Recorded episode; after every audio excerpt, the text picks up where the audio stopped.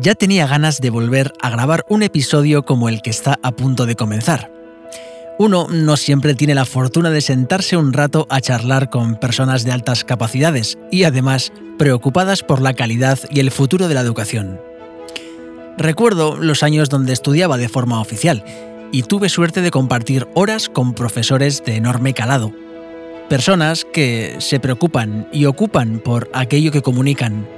Profesores conscientes de la responsabilidad que ejercen ante quienes tienen delante. Fue una suerte y siempre estaré agradecido. La educación para mí es uno de los pilares que nos sustentan como seres humanos, donde los valores deberían cobrar mayor importancia. Por suerte, Ekaich Echevarría tiene mucho de esto. Le conocí gracias a la música, una vez más, aunque hoy charlaremos sobre otras cuestiones que a los dos nos importan e interesan mucho. Todas ellas en torno a la educación, toda persona que finaliza magisterio es apta para ejercer como profesor o maestra? ¿De quién depende la educación? ¿Hacia qué tipo de estructura educativa nos lleva la sociedad y sus dirigentes? Ekaich es graduado en Magisterio en Educación Primaria, o sea, mayor responsabilidad aún, y también posee un máster en calidad y mejora de la educación. Así que vamos, nos viene que ni pintado para este episodio. Además, es especialista en diseño y elaboración de programas de estudios, en lo que también meteremos un poco el dedo en la llaga. En su faceta musical le podéis encontrar como The Last Hidden Fox, y es un tipo genial. Así que, sin aburriros más, vamos con lo que realmente es interesante. Os doy la bienvenida a La calidad y el futuro de la educación con Ekaich Echevarría.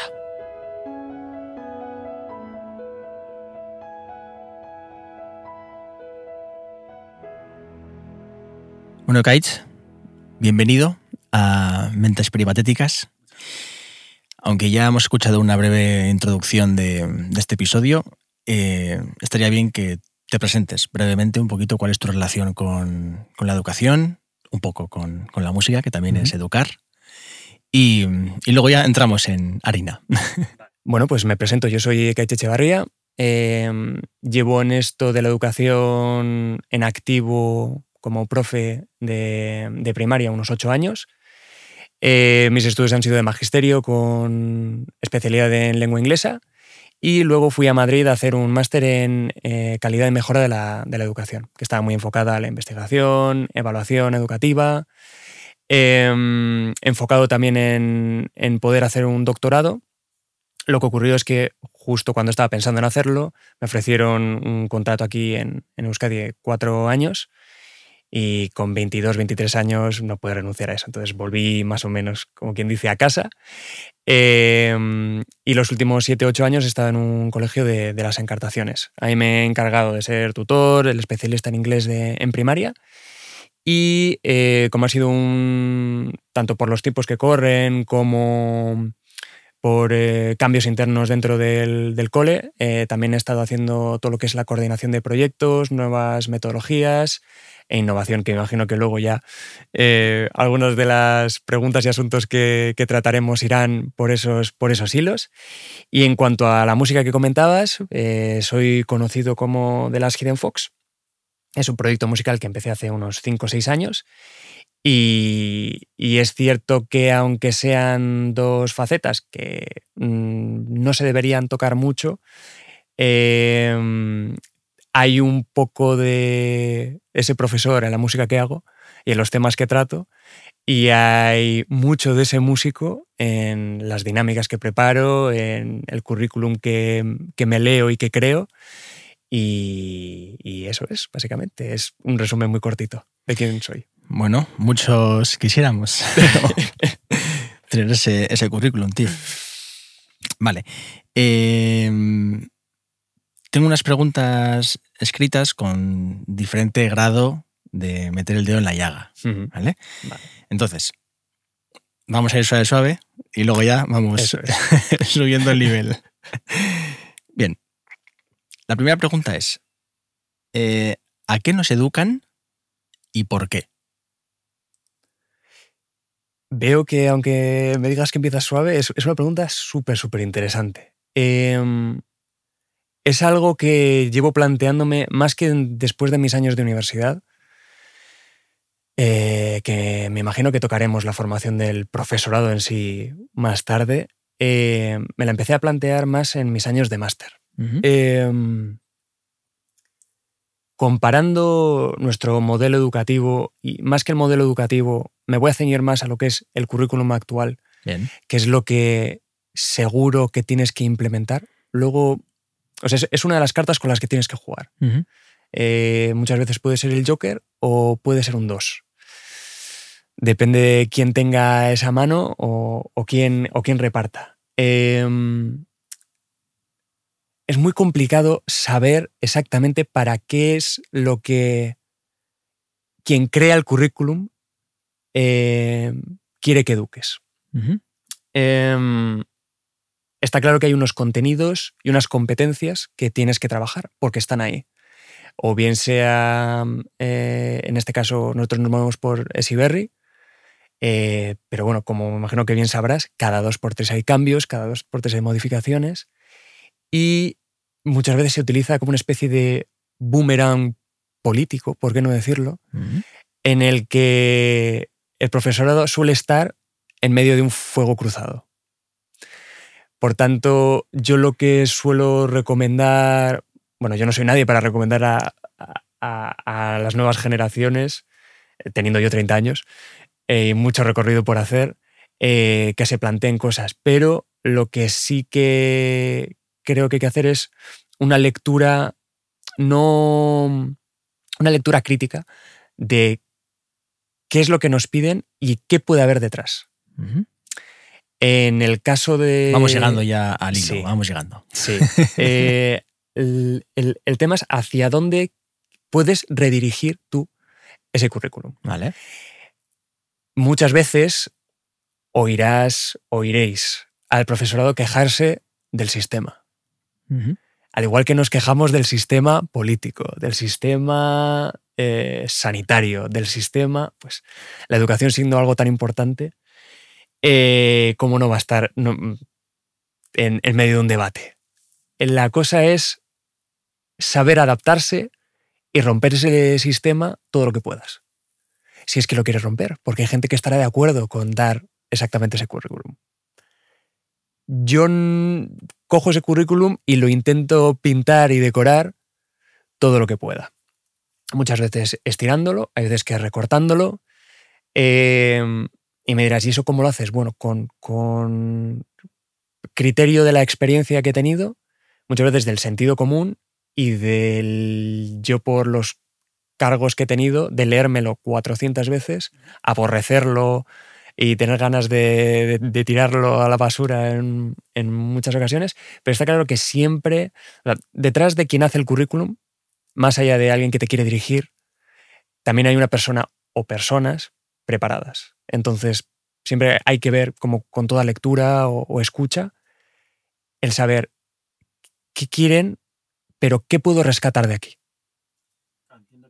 Vale, entiendo que es una línea muy delgada la que hay entre hasta dónde debo estirar o dónde debo quedarme, ¿no? O sea, un buen ejemplo puede ser Merlí, en la serie conocida que no sé si estaba en Netflix o bueno, es catalana, ¿no? Entiendo. Sí.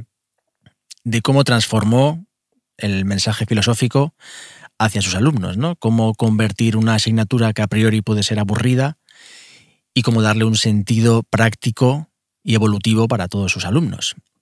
Yo creo que, entonces el paradigma o la cuestión está en quién imparte qué, ¿no? Más que el qué, sino cómo transforma esa persona esa información, ¿no? Sí, está claro. Em, puedes tener el mejor currículum, la mejor programación, que si no hay una una persona detrás que lo sepa o personas que lo sepan aplicar bien, no te sirve de absolutamente de nada. Puedes tener el mejor material que si no lo sabes exponer de una manera que, llegue, y en este caso mencionabas a Merlí, eh, yo soy, yo siempre he estado muy a favor de que todo sea práctico. En mi caso que, estamos hablando del tema del uso del idioma, de nada me servía el que en el currículum apareciera que debían manejar X vocabulario si luego no eran capaces de llevarlo al día a día. Por tanto, yo me encargaba de crear situaciones, dinámicas, actividades, lo que fuera, que hiciera que de forma lo más natural posible y sin que, y me imagino que saldrá el tema, le, le suponga una carga excesiva extra, más allá de utilizando simplemente las horas que tenemos, de las que disponemos en clase, eh, lleguen a esos objetivos y mucho más. Porque en mi caso, por ejemplo, el tema del currículum en inglés es muy vago. Quiero decir, eh, no se quieren pillar los dedos y mm, te puedes encontrar gente que cumple el currículum. Eh, Vamos a abrir la puerta. Nada. Esto ni, cortamos.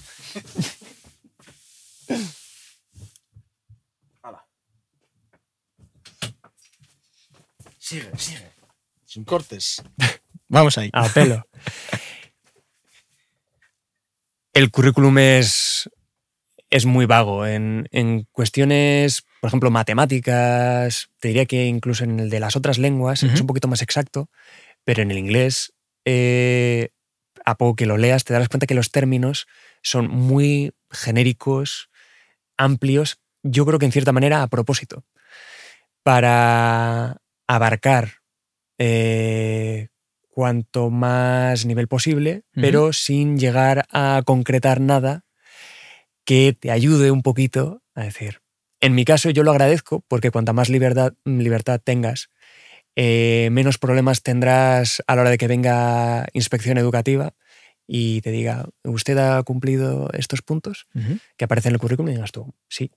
¿Y por qué eh, que luego este es otro melón ah, para abrir, pero el tema de, bueno, ¿y por qué estas notas han sido así? Estas notas han sido allá. Luego también te llegan las evaluaciones externas, nuestro queridísimo PISA, que eso también es otro melón sabrosísimo para abrir. ¿Qué hay detrás de PISA? Claro. Ahí hay... Es que es una maravilla. Este, estos temas dan como para que hagas 20 podcasts. Pues haremos dos, al menos. al menos haremos dos. Eh, hay una pregunta que me la llevo haciendo tiempo. Tengo algunas respuestas, alguna conclusión, pero ¿por qué no recordamos gran parte de lo que aprendemos en toda nuestra era de primaria y secundaria hasta bachiller? Incluso te diría la universidad. Em, antes hablábamos de la necesidad de que algo sea práctico.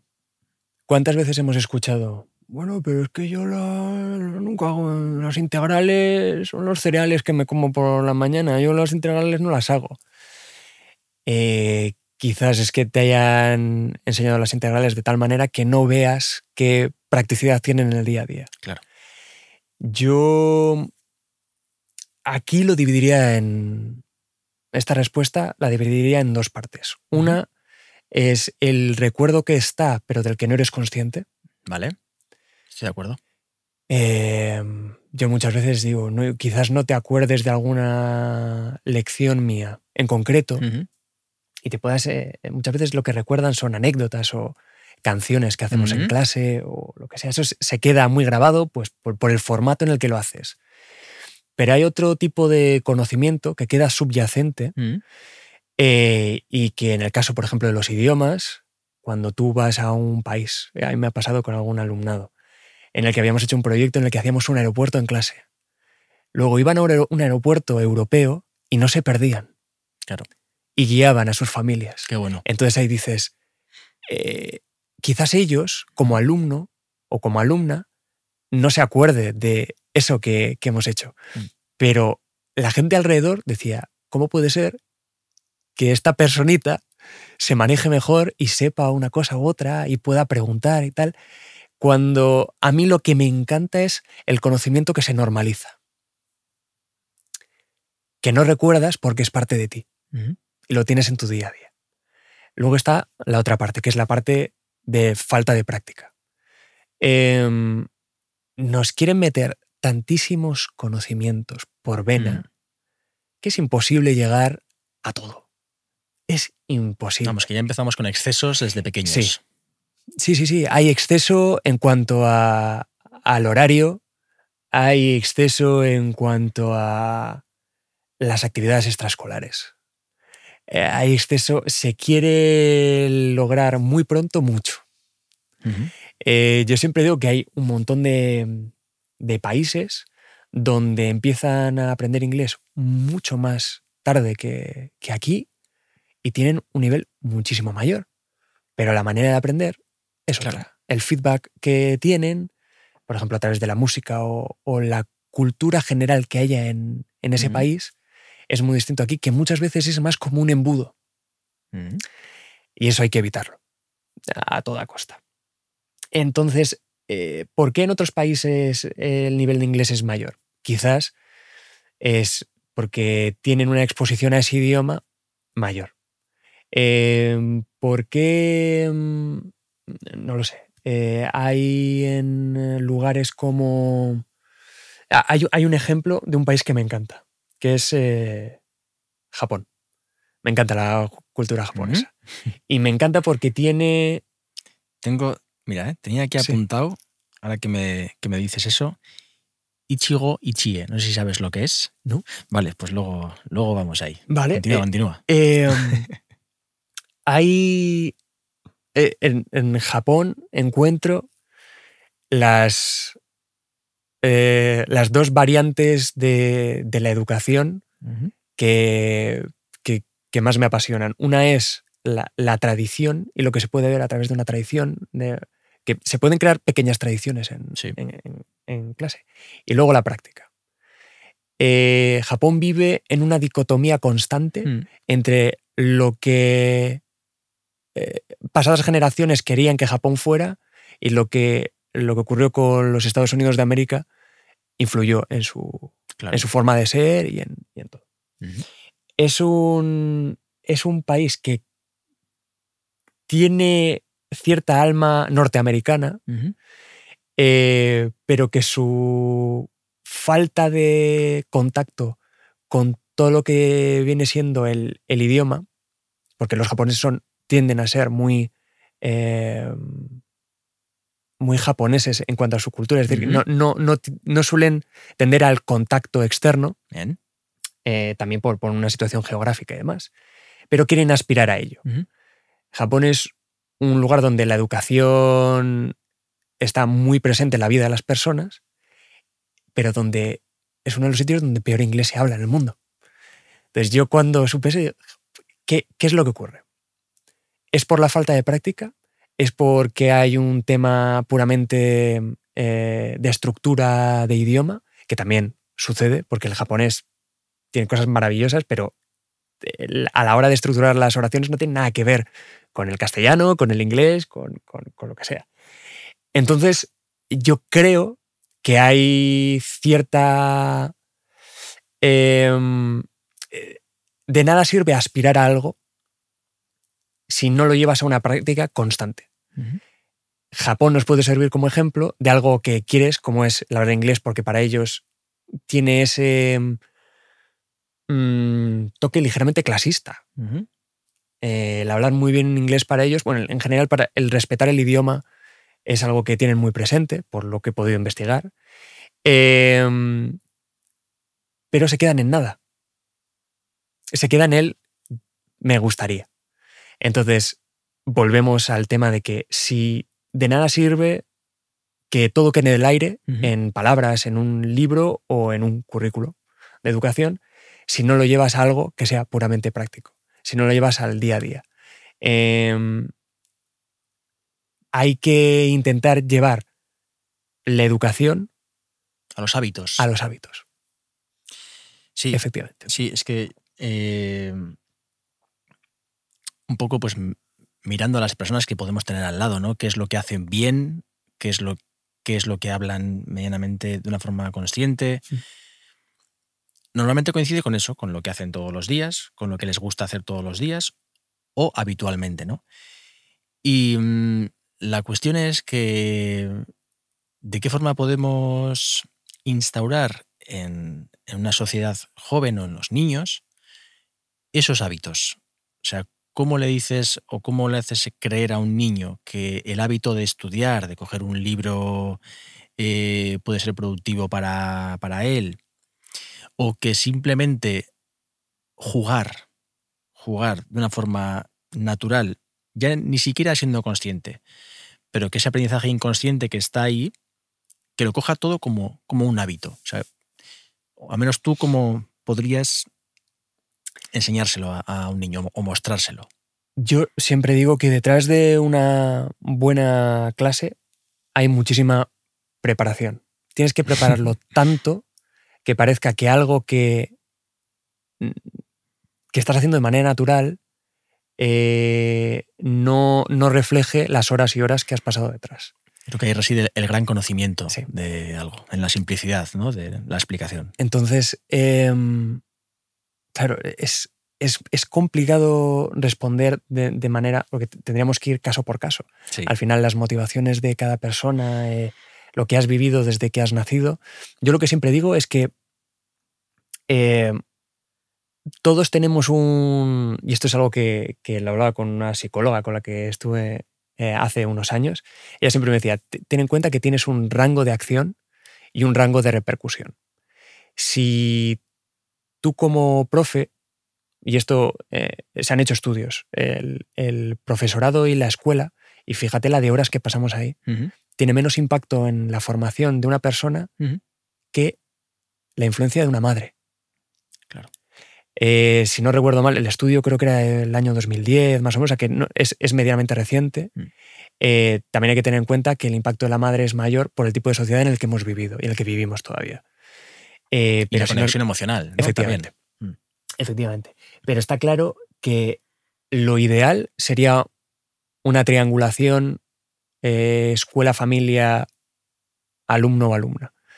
Cuando eso funciona, Mm, todas las luces se encienden y puedes lograr que adaptando... Eh, tú me preguntabas, ¿cómo puedes hacer que cojan un libro? Quizás no tienen que empezar por un libro. Puede ser un podcast como este. O puede ser un vídeo. O quizás sea una canción. Eh, imagino que estarás al tanto del tema de las eh, múltiples inteligencias, inteligencias múltiples y demás al final no es que cada persona tenga un tipo de inteligencia, sino que puede que a través de trabajar uno de esos tipos enganches a esa persona y puedas llevarlo. Yo lo que a mí me encanta es mover la silla. Eh, vale, eres una persona que eres muy de, muy de leer. Vale, deja de leer tanto, ponte más a escuchar o vamos a intentar que hables más. Una persona que es, se expresa muy bien hablando ¿vale? Vamos a intentar eh, tener ratos más de silencio. En clases que son muy activas, enseñar a bajar revoluciones. En clases que son muy paradas, entrar y revolucionar un poco. Em, yo como profe, pero esto al final también es como hermano, como mm, compañero, eh, si algún día como padre o como madre, lo que siempre digo es que hay que ser flexible, tenemos que mm. ser plastilina. Eh, al igual que lo somos a la hora, tendremos que intentar serlo a, través de nuestro pensamiento crítico, también tiene que venir en cuanto a la formación de los demás o, los procesos de enseñanza-aprendizaje que tengamos con, quien sea, porque es cierto que muchas veces se, enfoca el profesorado como quien lo sabe todo. Y eso infla el ego sí. del... Hay un, tuvo un profe en, la UAM, en la Autónoma de Madrid, que se llama Agustín de la Herrán, que nos hablaba. Me acuerdo que la primera, frase, la primera frase que nos dijo en nuestra primera clase a mí me, me, enamoró. Me dijo: Sois unos mediocres. Y, y, estoy siendo bueno con vosotros. Digo: Sois mediocres, porque todo el mundo es mediocre. Digo: mm. Bajaos los humos bajaos los humos porque vais a, porque no sabéis un montón de cosas. Creéis que sabéis, incluso dentro de unos años quizás escuchemos este podcast y tú y yo podemos estar charlando de nuevo y decimos, mm. mira, pensábamos esto y ahora pensamos tal y daremos. Entonces, luego, mira, algo muy importante es, yo siempre lo, lo, que también recomiendo es que haya momentos, pequeños menires.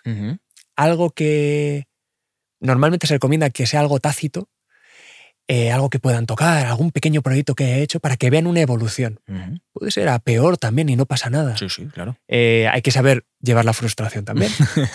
Entonces, que eso también está muy relacionado con el ego. Sí. Pero es, mm, ser consciente de eso ya nos hace estar un pasito más cerca de, del objetivo que, queramos alcanzar. Y, y evitar el sabe, sabelotodismo y este tipo de cosas. O sea, ser los primeros también que dicen, oye, mira, yo esto no lo sé. Oye, esto no. El, muchas veces lo que, lo que. Mm, el evitar esa, esa figura de omnipotencia eh, también ayuda, porque evitas cierta frustración por parte de, de, quien está intentando aprender. Si tú llegas y eres una persona como referencia, genial. Como guía, genial. Como dios o diosa que, que lo sabe todo, ahí es un poquito más complicado. Porque llega un momento en el que se, se empieza a descascarillar ese papel. Claro. Es aplicar el solo sé que no sé nada a, a todas las áreas, ¿no? Efectivamente. Y ahí, bueno, tengo, tengo una, una, amiga que le gusta mucho un comentario de Ernesto Sevilla. Eh, no recuerdo muy bien cómo es, pero viene a decir algo como no me puedes faltar porque soy idiota. Tengo tal nivel de idiotez que para que tú me faltes es muy difícil, ¿no? Y es llegar eso a todas las áreas. Yo, yo me acuerdo, eh, yo tenía cierto aura en el, en el, en el cole, al final quieras o no, se va forjando por X, por H o por B. Hmm. Eh, pues bueno, es que KH es el que más, en este caso, más inglés sabe. Yo para, para ser ese idiota, que comentabas y para eh, que parte de ese alumnado que tiene miedo, como es normal, a empezar a usar un idioma que tampoco maneja mucho, me inventé un personaje. Y entré, eh, además me acuerdo perfectamente porque lo he explicado hasta hace nada, se llama Mistake Boy. Bien. Y era yo simplemente con unas gafas o con la ropa un poco distinta a una gorra a veces. Y era un poco pasota y cometía un montón de errores, errores muy graves, que yo sabía que ellas y ellos iban a detectar. Entonces ellos me estaban ayudando. Decían, claro, al principio se partían de risa. Decían, ¿y esto? Además, yo que me estaba dando cuenta que me estaba volviendo un poco rígido en mis primeros años.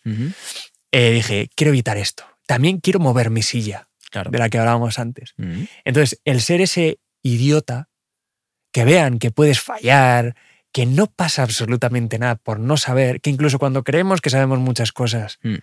¿cuántas cosas se han dicho en clase, en las tuyas, en las mías, creo que nos han enseñado que luego se ha demostrado científicamente que no es verdad? Yo siempre digo, y todavía aún hoy en día, eh, no sé, la pirámide nutricional, el Mm. tema de el desayuno es lo más importante del día. Ujú. ¿Cuántas veces lo hemos escuchado? Sí. Al igual que eso, hay chorrocientas cosas que decimos en nuestro día a día, ya no solo en el aula, Mm. en, en el boca a boca, Sí. que, que no son así. No pasa nada, intentemos mejorarlo, intentemos ver qué puede haber detrás y ya está, y tiremos, y seamos idiotas. Me parece, mira, es- voy, a, voy a empezar Ernesto a... Sevilla. Sí, sí, sí, grande Ernesto. Ernesto Sevilla. Sevilla. Hay que buscar la frase porque no la recuerdo bien, ¿eh? pero es, es muy buena. Eh, vamos, a, vamos a meter el dedo en la llaga ya. Es que Vamos yo creo que. Dale, dale. va- Primera pregunta. ¿Quién define qué se debe enseñar y por qué? A lo que voy es, yo he tenido libros encima de la mesa con la misma materia, donde existían diferentes teorías, pero algunas de ellas antagónicas. Entonces, esta desigualdad lectiva, ¿a qué se debe? ¿Por qué? ¿De dónde, ¿Y de dónde viene? Esto es. Normalmente es una cadena. Eh, está claro que el Ministerio de Educación siempre está detrás porque es quien puede legislar. Eh, luego hay otro tema que es muy interesante, que es el de las editoriales, que esa es otra. Eh, tú puedes tratar el mismo tema, Mm. el mismo, dependiendo de. Antes hablábamos de lo abierto que puede ser el currículum muchas veces.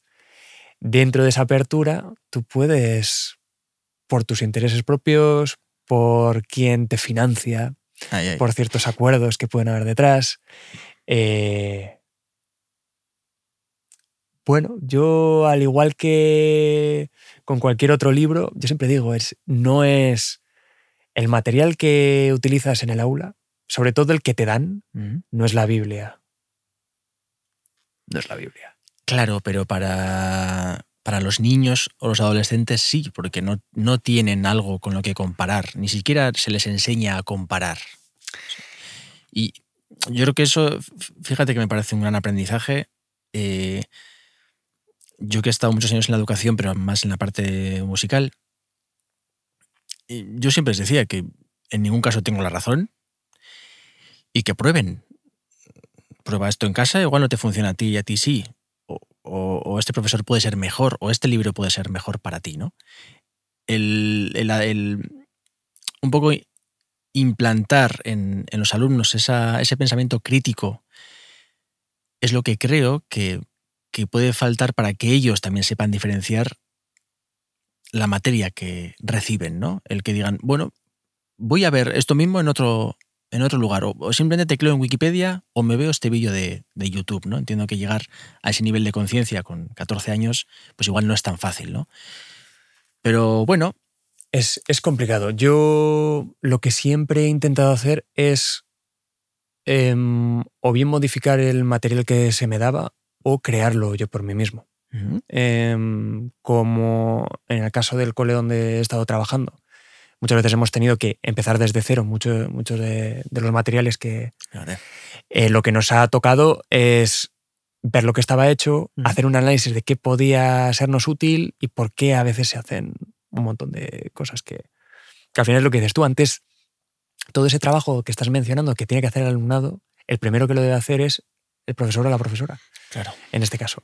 Y los padres y madres igual. Quiero decir que, que es, es un... Nosotros tenemos que ser el primer filtro.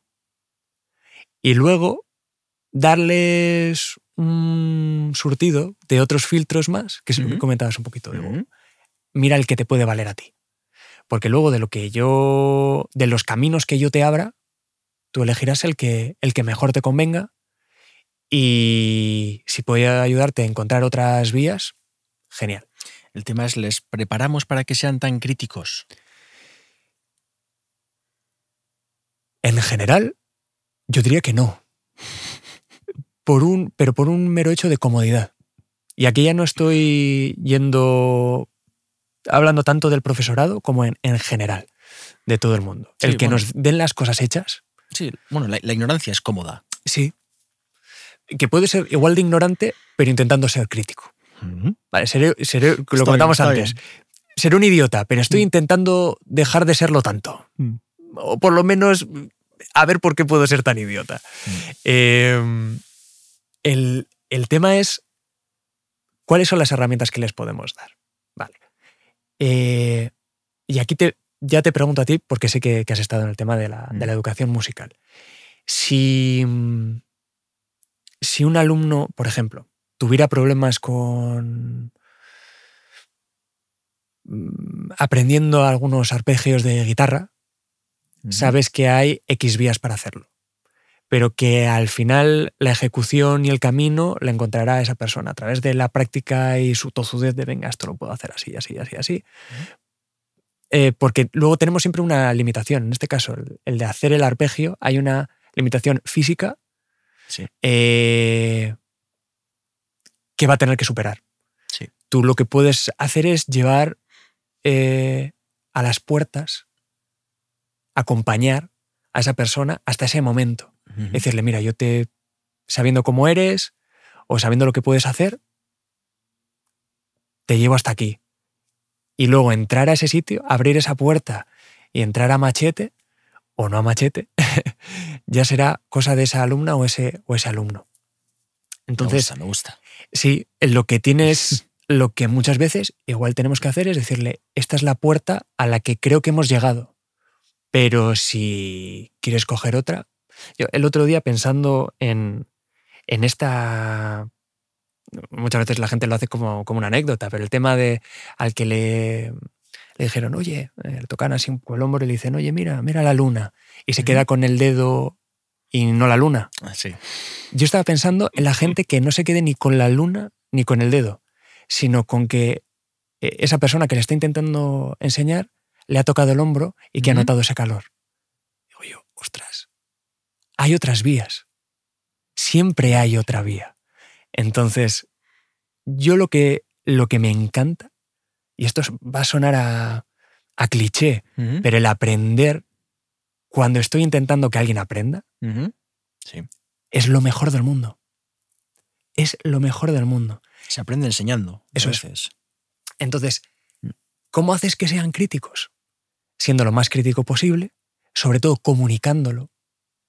Yo hay veces que eh, nosotros, me acuerdo que hacíamos, eh, incluso ellos nos, nos evaluaban, evaluaban las clases, eh, veían eh, qué es lo que les podía gustar más, tenían rúbricas personales, interpersonales. Eh, creo que en ese sentido se están dando los pasos, pero se estamos empezando a andar hacia allí. Mm. Queda muchísimo que hacer, muchísimo. Y hasta que esto se empiece a implantar, todo el tema de ser crítico, primero con, con uno mismo, también con los demás, teniendo en cuenta que la mejora es nuestra, nues- nuestro objetivo, Sí. Eh, queda mucho por hacer. ¿Cómo se puede hacer? Bueno, pues eso, empezando con pequeñas evaluaciones. Al principio lo puedes hacer en los, con los más chiquis. ¿Cómo se puede hacer? Pues eh, lo haces con caras, con colores. Eh, empezamos haciéndolo con el típico color del semáforo, pero nos dimos cuenta que había gente que quería expresarse con otros colores. Claro. Que para ellos el morado quería decir lo que fuera. Vale, déjale expresarse. Mm. Rompe esas reglas. Tú ya has programado algo, pero deja que eso se rompa un poco. Eh, yo creo que ahí puede estar un poco la clave. Vamos con otra pregunta. ¿Todas las personas que terminan magisterio son aptas para asumir la responsabilidad de impartir conocimiento y valores a niños y adolescentes?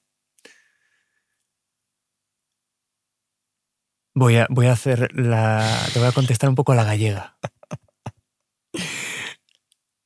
Y, y si te dijera que muchas veces, incluso cuando están a punto de jubilarse, siguen sin serlo, quiero decir, eh, ¿es la carrera de magisterio suficiente como para estar preparado?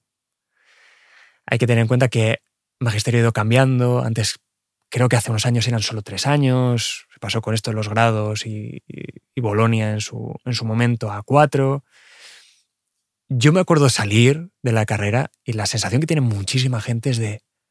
Y eso que has hecho dos prácticas, mínimo un mes, creo que no sé si en segundo o en tercero, y, ahora en- y en cuarto tienes tres meses. Como no lo complementes, yo en mi caso lo complementaba con la eh, educación no, no, no formal. Claro. Estando en campus, yo desde los 16 años iba formando a gente que era mu- mucho mayor que yo. Y aún así, una vez te enfrentas con, con lo que puede ser la realidad de tu centro, que cada realidad es distinta, eh, estás un poco en bragas o en calzoncillos. Así, así te encuentras. El tema es, un poco a lo que iba, es que meramente Formativamente. quien, quien- quien debe ser profesor Mm. o quien es profesor. Claro, es que entre. Es que hay muchos profesores que no enseñan. Y yo creo que ahí está el matiz. ¿Qué profesor está preparado para enseñar? Porque profesores hay muchos. Mucha gente que se licencia, pero para mí eso no es un profesor. Entonces, creo que hay, hay algo mal planteado de raíz. Creo que esa persona que decide eh, enseñar y tiene una tremenda responsabilidad y cuanto cuanta menor sea la edad de esos niños, pues mayor es tu responsabilidad, ¿no? Porque estás trabajando en la raíz. Creo que hay algo en- entre medias, ¿no? Ya sea después de la licenciatura o al principio, entre medias, donde sea, donde la persona que se va a dedicar a, enseñar debería realizar algún tipo de examen, de examen de, de valores o de aptitud, de más allá de, de lo que es la formación, ¿no? Porque es como los médicos. Bueno, un profesor se está formando constantemente en su vida y tiene que estar eh, a la orden del día de, de la innovación, ¿no? de, las metodologías.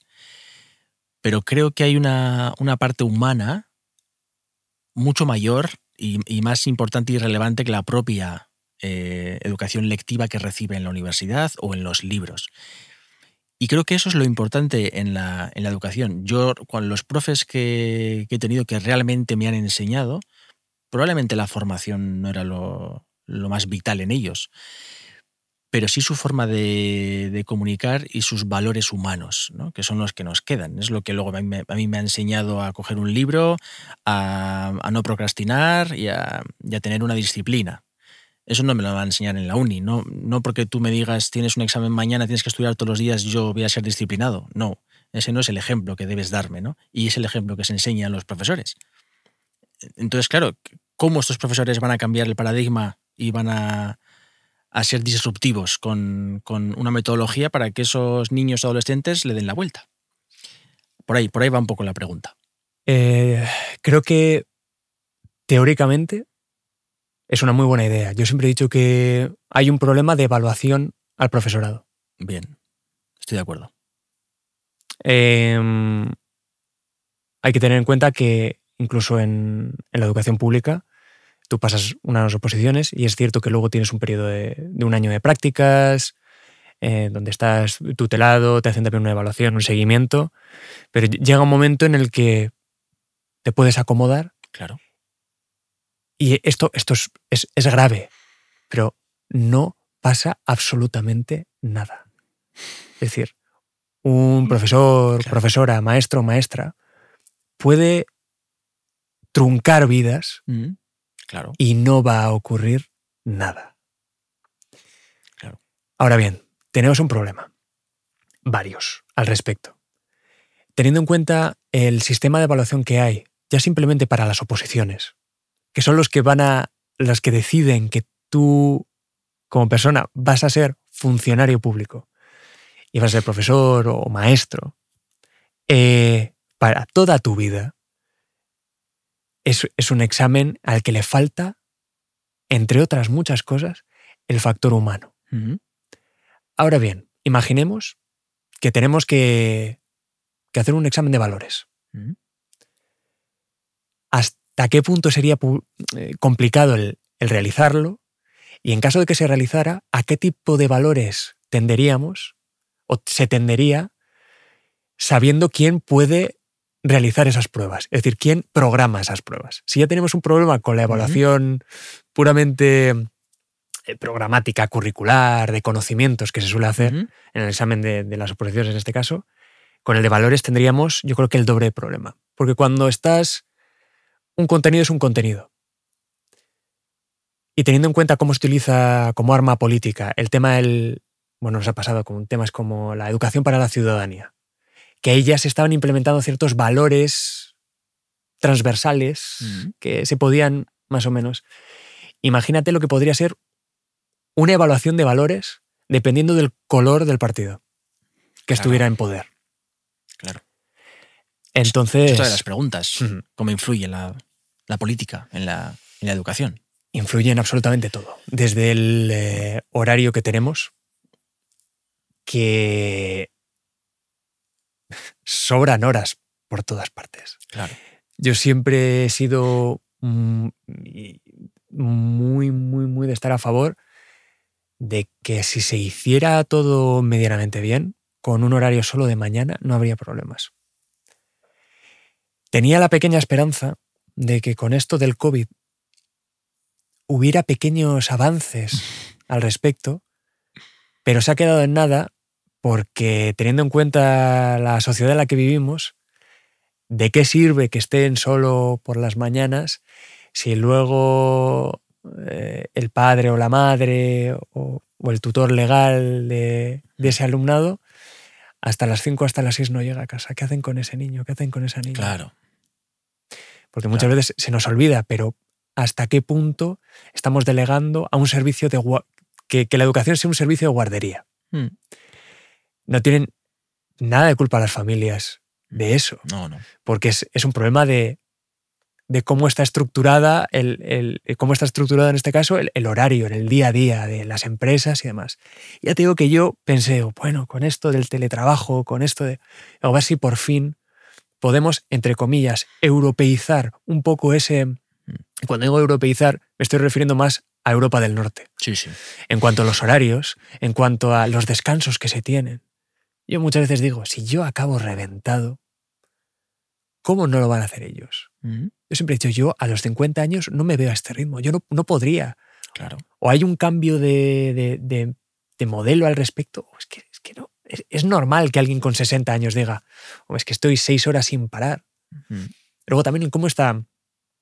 Eh, eh, se, estaba, se estaban pidiendo, eh, y se iba pidiendo ya desde hace tiempo, el tema de que se bajen las horas lectivas. Porque imagínate, yo de las 30 horas semanales, solo tenía una para estar en comunicación con las familias. Cuando es algo clave. ¿Cuántas veces se dice y se nombra a través de todo tipo de estudios e investigaciones, lo importante que es? Mm. Me das una hora de 30. Para todas. Para todas las familias. Imagínate siendo tutor de una clase de 25. Entonces, eh, ¿hasta qué punto afecta? Claro, eh, hay un problema y es que mientras se siga aguantando este modelo, van a seguir tirando con ello hasta que no reviente y, viendo cómo estamos y cómo está aguantando la sociedad un montón de cosas, no creo que la, o sea, la educación va a ser de lo último en reventar. Mm. Porque al final es, es donde se dejan muchos problemas. Claro. Eh, y todas las exigencias que hay de cambios de horas de lectivas, de posibilidad de flexibilidad horaria. Cuando se crea un colegio, ya tienes X horas que no puedes modificar. Si es de nueva creación, creo que, por ejemplo, te dan la, oportunidad de hacerlo todo matinal, pero siguen teniendo que ser las mismas horas, siguen teniendo que ser las mismas asignaturas. Por ejemplo, no, podría existir un, colegio, una castola privada que, mm, tenga su propio sistema educativo, con su propio sistema de horas, eso no, no, es viable, ¿no? Hay, hay una legislación que... No sé hasta qué punto se puede, ahí ya me, pierdo. Sé que luego tienes que rendir X cuentas en cuanto a horas, evaluación, y me imagino que hay ciertas asignaturas que, siempre tienes que, tienen que estar presente. En cuanto a horarios, siendo privado, ahí ya no sé cómo sería. Pero está claro que luego tienes que pasar un filtro, como es normal. Mm, desconozco. Bueno, pero igual la línea también es delgada, porque eh, imagínate que yo decido montar hmm un centro educativo, y lo llamo así, un centro educativo, basado en el ocio, donde sí, trato cuestiones matemáticas, sociales, de natura, etcétera, pero de otra forma, las trato desde un punto más ocioso y aún así estoy educando. Y, me invento un sistema educativo nuevo privado. Es un negocio mío propio, como, como si fuese la escuela de Songwriters, pero bueno, dedicado a, orientado a la educación para los niños desde 3 años hasta 18. No es una escuela, no es una icastola, no está arreglada por el sistema educativo convencional, pero educo. De otra forma. legislativamente tendrías problemas. Lo sé, lo sé por, porque ha habido un caso cercano en el que tuvieron que estar luchando bastante y hasta que no, digamos, que dieron su brazo a torcer en muchas de las cosas que he mencionado, Em, no pudieron formarse como... Es decir, tú no puedes llevar a, tu hijo o a una hija, a una hija a un sitio que no sea un colegio o una icastola. Por mucho que lo llames, llámalo academia, por ejemplo. no eh, puedes. Mm, técnica, no, porque tiene, tienes que estar eh, a partir de X edad, tienen que estar recibiendo una educación. O sea, si yo, algún día soy padre y, no quiero llevar a mi hija o a mi hijo al colegio de Castola no, no hasta, le tengo que llevar sí o sí. Hasta los seis años no hay problema. Luego ya sí. es obligatorio. sí. Sí. El problema es que estamos llevando al, ámbito privado un debate que igual debería ser más público. Es decir, si estamos pensando eh, estas ideas que tienes tú, ¿por qué no existe en lo público algo así? Uno, porque hay ciertas ataduras. Imposible.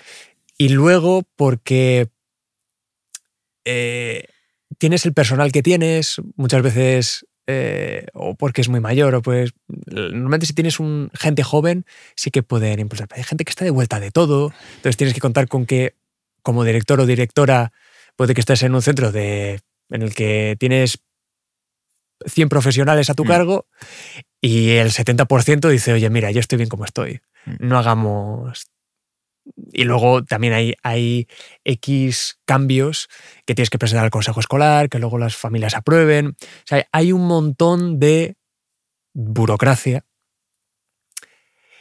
que creo que tanto tú como yo detestamos en este sentido. Es decir, hay ataduras a la hora de aprender que no debería de haber. Y lo malo es que la educación formal se lleva tanto en cuanto a minutos y segundos de nuestro día a día que no nos deja nada más allá o mucho más allá. Porque pasamos del, pues salgo a las 5 o salgo a las 4 y media, eh, bueno, pues me voy a baloncesto, me voy a tenis, me voy a jugar a squash, lo que sea. Luego, claro, inglés, karate, un poco de violín, un poquito de tal, no sé qué tal. Y veo un rato Twitch o un rato mi youtuber favorito y ya está el día hecho. Mm. No te da tiempo para mucho más.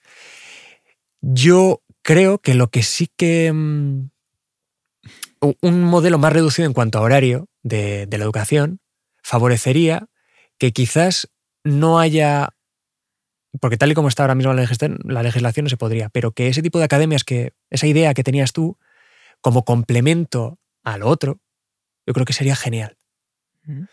Que, y que el modelo actual de, de coles se parezca cada vez más a eso. Pero es, es complicado por todas las barreras que, que se ponen. Por eso muchas veces se ven más en cuanto a cosas extracurriculares, modelos así. Modelos donde no hay asignaturas per se. Y eso que ya tengo que en la educación, nosotros en el cole, por ejemplo, hacíamos proyectos transversales, donde en el horario ponía que estaban dando natura o science, pero en realidad estaban viendo cuatro asignaturas a la vez. Entonces tú puedes hacer esas trampitas. Eso es lo suyo. Pero se puede hacer hasta cierto. Hasta cierto. Yo tengo que, en cierta manera, tienes las manos atadas. Pero aún así, aunque roce un poquito, puedes mm. mover las manos. Muévelas todo lo que puedas y lucha para que haya un cambio y que esas cadenas se vayan aflojando hasta que haya un momento en el que mm. tiene que estar todo regulado, por supuesto. Porque tiene que haber unos estándares y demás. Pero viendo que hay algo que falla, de manera general, planteémonos un poco qué es lo que puede ser. Porque es, un debate que al, Congreso llegan las protestas por la educación, pero nunca se concreta en nada. Claro.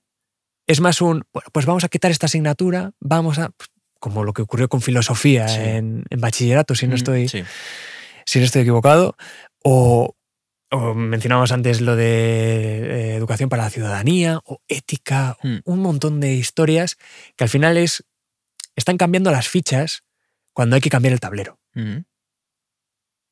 Sí, o a las personas directamente que colocan el tablero. Esa es otra. Quien, confeccione, quien confeccione el tablero, pues igual es mejor que sea una campeona de ajedrez y no un comentarista o tertuliano de, fútbol. creo que la última pregunta, porque entiendo que todo hay que regularizarlo y estandarizar y que exista un sistema, bien, porque somos muchos y, esto no se puede individualizar. El liberalismo utópico que tengo en la cabeza es inviable, eso, eso está claro. Pero, ¿quién o quiénes regularizan eso? ¿Con qué motivo? Si el motivo va a ser político, no me va a valer.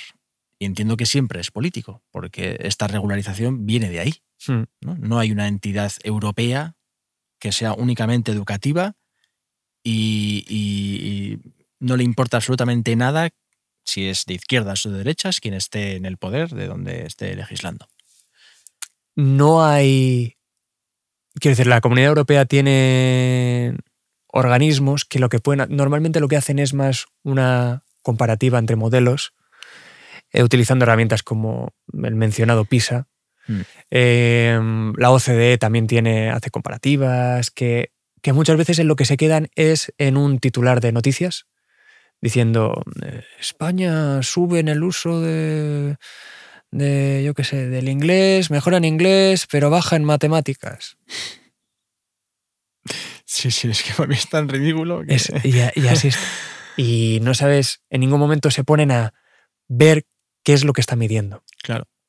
y quién crea PISA, para qué crea PISA. Y hay que tener en cuenta que detrás de todo esto hay una maquinaria. El dinero siempre está de por medio. Hmm. Y si bajamos en inglés, seguro que las academias de inglés tienen más alumnado. Si eh, decimos que mm, Singapur es uno de los modelos educativos a nivel mundial porque en PISA destacan mucho, repito, Hmm. en ese tipo de examinación destacan mucho. Hmm. Volvamos a Japón. Qué bonito Japón. Eh, ¿Cuántas veces se dice lo, lo rectos que son en Japón? Hmm. Eh, por cierto, tienes pendiente de decirme eso del ichi, Ichigo Sí, Ichine. Ichie. Ichie. Eh, pero, ¿y la parte humana?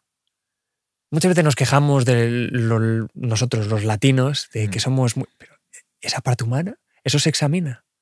Porque llegado el momento, de nada me va a servir que sepas cómo aplicar un algoritmo si yo como compañero o compañera lo estoy pasando mal y no me tiendes tu, tu mano. Entonces, eh, lo fácil es simplemente exigir unos contenidos. Mm, Volvemos al tema de la política, eh, que para ellos lo, lo me imagino, y esto eh, desde el desconocimiento más absoluto, escucharán de aquí y de allí, se dejarán asesorar por aquí o por allá, a veces tendrá que ver algo con la educación, otras veces con poderes económicos Mm. que están siempre latentes en casi todas las decisiones que se toman en política, en Mm. casi cualquier Sí, sí. país o en todos. Sí, sí.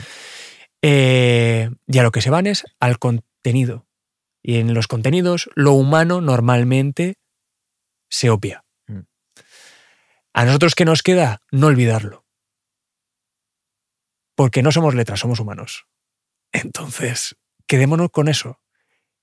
Eh, ¿Qué podemos hacer? Yo lo que siempre digo es, teniendo en cuenta, lee, investiga, mm, ve en qué falla el- los gobiernos y quédate con el modelo que mejor, en el, en el que más creas. De nuevo, voy a abrir.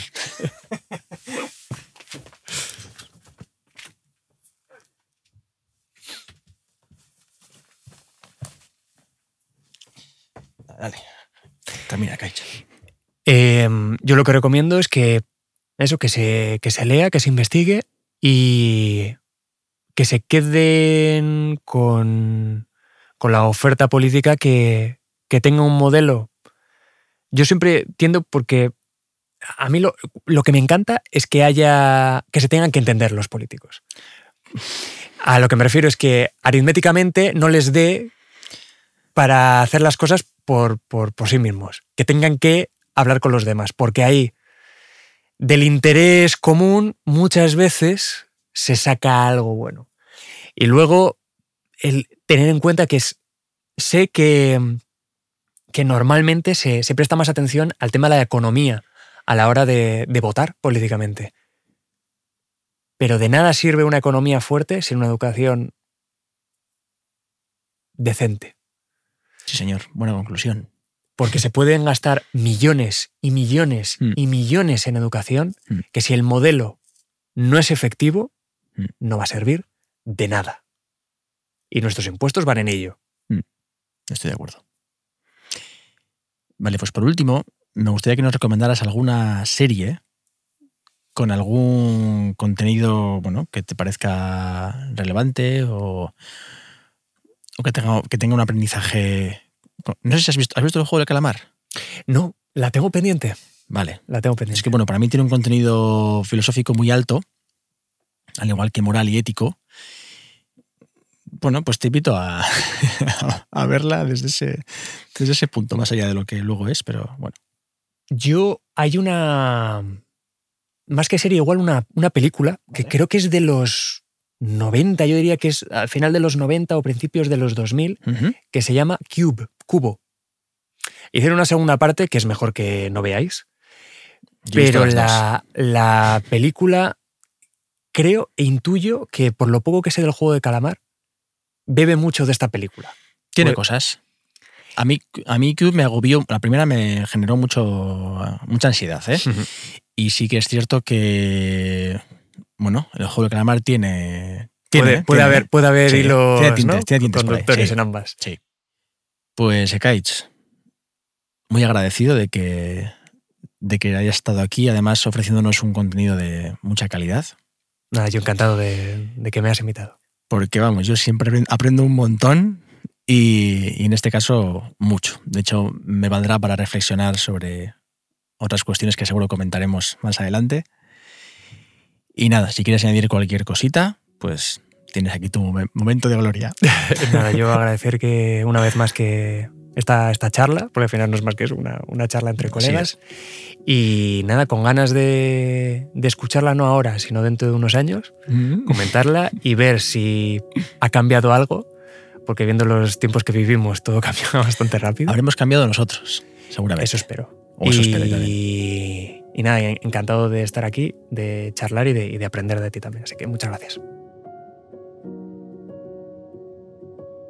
La verdad es que tener a cerca siempre nos hace mejores, al menos nos hace tener en cuenta algunas cuestiones relacionadas con la educación que deberíamos pensar casi casi a, diario. Porque la educación es, la semilla con mayor valor que tenemos cerca si queremos crear una sociedad o unas sociedades con futuro. Y al final la educación también empieza por nosotros mismos. Porque de educarse o autoeducarse uno no termina jamás. La vida no es limitada, ni siquiera nos limita para, para recibir educación. Hoy en día tenemos internet, tenemos libros, tenemos podcast, tenemos personas a nuestro a nuestro lado de las cuales podemos aprender mucho, ¿no? Y yo creo que más allá de, cómo recibe esta sociedad la, la educación, de cuál es el futuro que nos depara, creo que empezando por nosotros mismos es cuando realmente podemos empezar a valorar la educación realmente y entonces cuando la podremos transmitir y comunicar al resto. Porque al final todo cambio comienza en nosotros mismos. Ha sido un placer, un abrazo y hasta la próxima.